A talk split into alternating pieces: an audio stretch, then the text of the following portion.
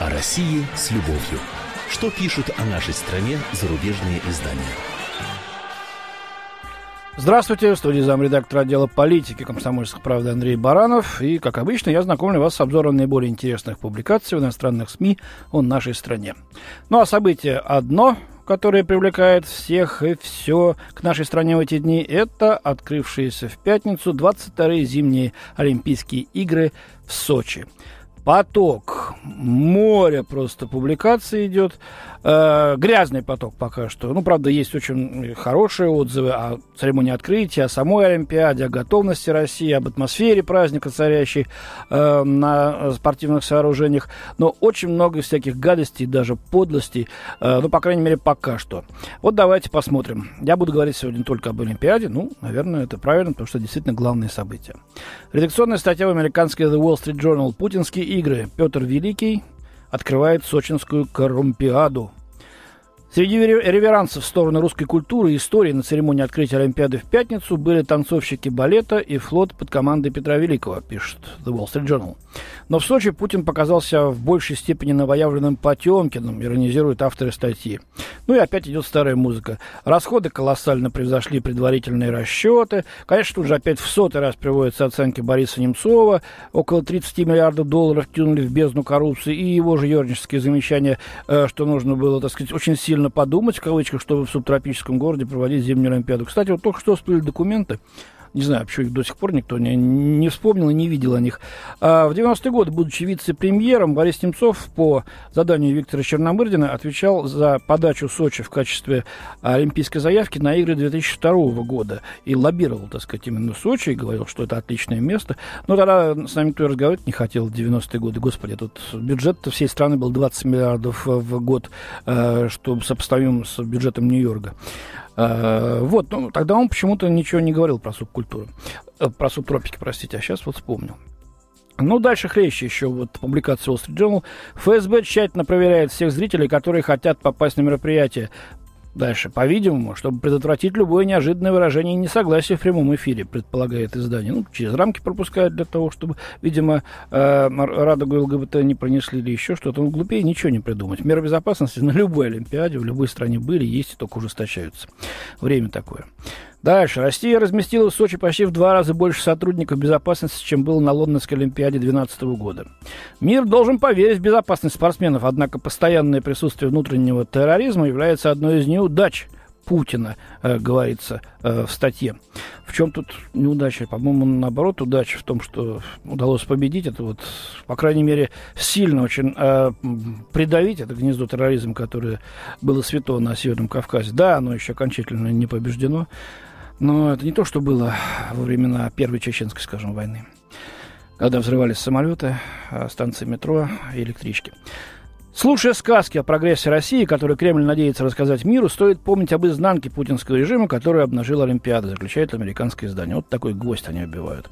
Кэтрин Хилли, Financial Times. Путин поставил все на миф о сотворении Сочинской Олимпиады. Владимир Путин связал свою политическую судьбу с Олимпийскими играми, как никто из политиков.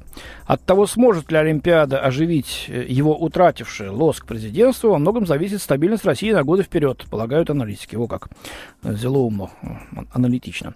Ну, кто не верит, тогда, пожалуйста, господа журналисты, вот вам данные январского опроса Левада-центра, считающего, кстати, на Западе либеральным социологическим институтом. Если президентские выборы проводились прямо сейчас, Владимир Путин одержал на них победу с большим отрывом, взяв как минимум 68%. Так что уж не очень утерявший лоск президентства.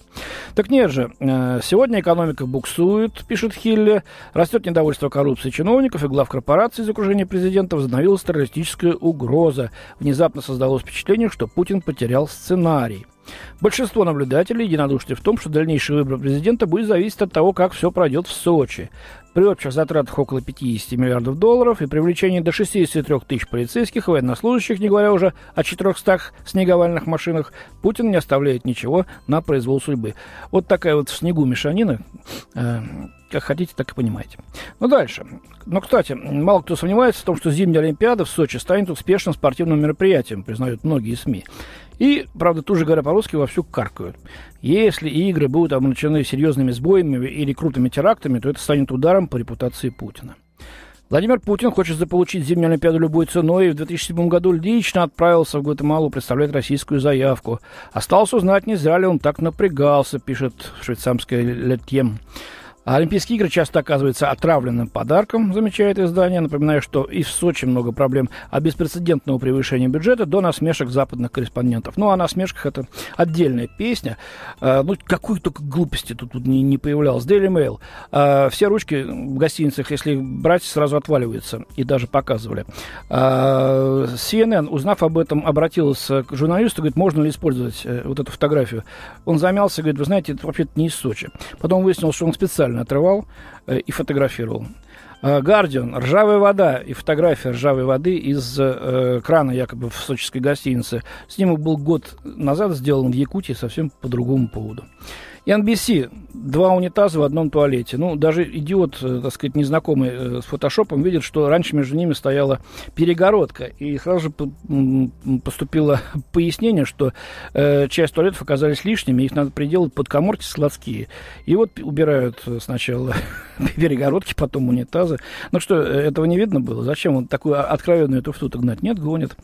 Недоделки какие-то. Вот заполнены сейчас э, многие сайты западных газет какой-то э, найдут э, коморку, коридорчик где-нибудь в гостинице, заставленный вешалками не расставленными. Вот показывают, ничего не готово, ничего не сделано. Причем 7 на 8, так крупно. Ну, недостойно все это.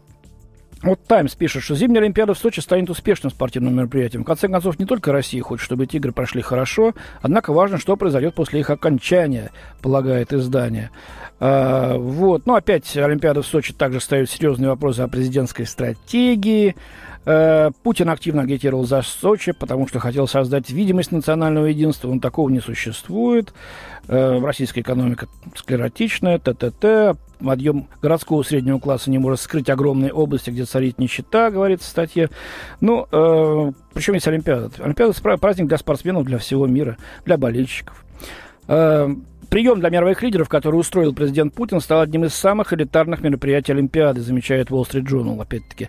Но мало кто из самых видных лидеров западного мира почтил его присутствием. И это знак враждебного отношения, полагает газета, к новому политическому кредо, которое Путин исповедует после возвращения в Кремль в 2012 году.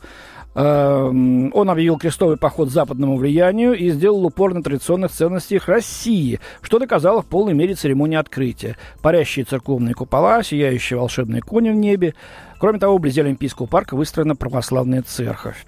Ну что тут ответить? Во-первых, по сообщению российского МИД, на церемонии открытия Олимпиады присутствовали главы государств и правительств, представители царствующих династий из 44 государств. Это больше, чем в том же Лондоне, кстати говоря, летних играх. Плюс крупные международные политические деятели, чиновники, включая, например, генерального секретаря ООН Пан Гимуна. А вот, кстати, BBC во время прохождения делегации Украины э, на церемонии открытия намеренно не показала, например, президента Виктора Януковича, присутствующего на трибунах. Хотя других лидеров показывал. Вот такая избирательность тоже.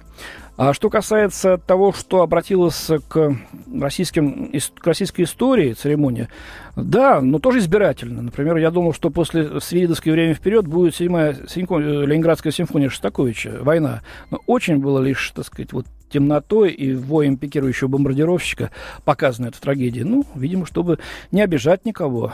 Вот. То, что о постсоветском развитии ничего не было сказано, как тут некоторые тоже с иронией говорят на Западе. Ну, подождите, всего лишь 20 с небольшим лет прошло. Может, пока ничего показывать. А, вот Вашингтон-Пост отмечает, что Международный Олимпийский комитет отрицает, что Олимпиада – поощрение курса Путина. Некоторые чиновники МОК сетуют, что закон о пропаганде гомосексуализма и другие аспекты отвлекают внимание от спортсменов. Э, газета отметила, с сожалением, что ожидания демаршей в защиту секс-меньшинств прямо в ходе официальных мероприятий Олимпиады, открытия и первые соревнования пока не оправдались. Э, жесткая позиция МОК привела к тому, что ни одна шестицветная радуга ЛГБТ до сих пор не мелькнула перед глазами болельщиков на трибунах и телезрителей. Ну и э, так далее. Э, в заключение процитирую публикацию Юлии Йоффе из New Republic. Она никогда не отличалась особой любовью к нынешней России, но вот тут надо отдать должное, сказала правильные э, слова. Статья называется «Русские думают, что мы злорадствуем по поводу э, Олимпиады». Так и есть.